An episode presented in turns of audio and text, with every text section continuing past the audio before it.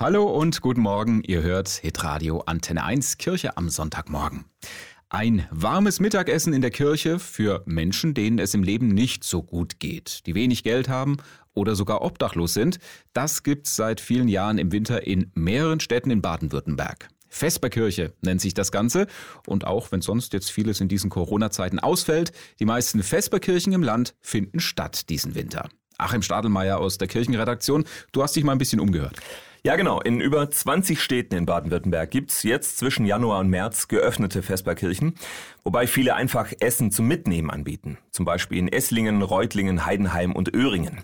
Auch in Ulm gibt's Vespertüten to go, genauso in der größten Vesperkirche im Land in Stuttgart. Da allerdings hoffen die Macher, dass die Corona-Lage in den nächsten Wochen vielleicht doch noch ja, ein gemeinsames Essen in der Kirche möglich macht. Ja, gemeinsames, geselliges Mittagessen in der warmen Kirche, mhm. Gespräche und Gemeinschaft mit anderen. Das äh, macht ja eigentlich die Vesperkirche aus. Mhm. Corona aber macht das Ganze ziemlich schwierig, ne? Genau, das ist der Punkt. Die Organisatoren sagen, es ist eben nicht nur das Essen, sondern wir wollen gerade in diesen Zeiten für bedürftige Menschen da sein und Gemeinschaft, ja, und Begegnung irgendwie möglich machen. Mhm.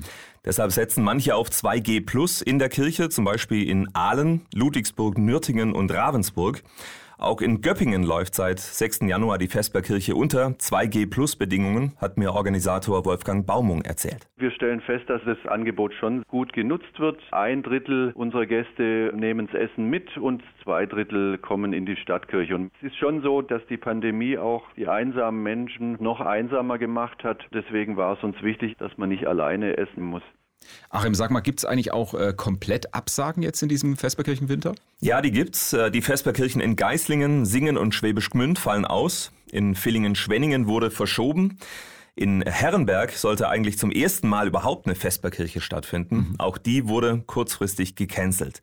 Dagegen steht der Vesperkirchenpremiere in Balingen nichts im Weg. Essen gibt's entweder mit 2G plus Open Air direkt auf dem Kirchplatz.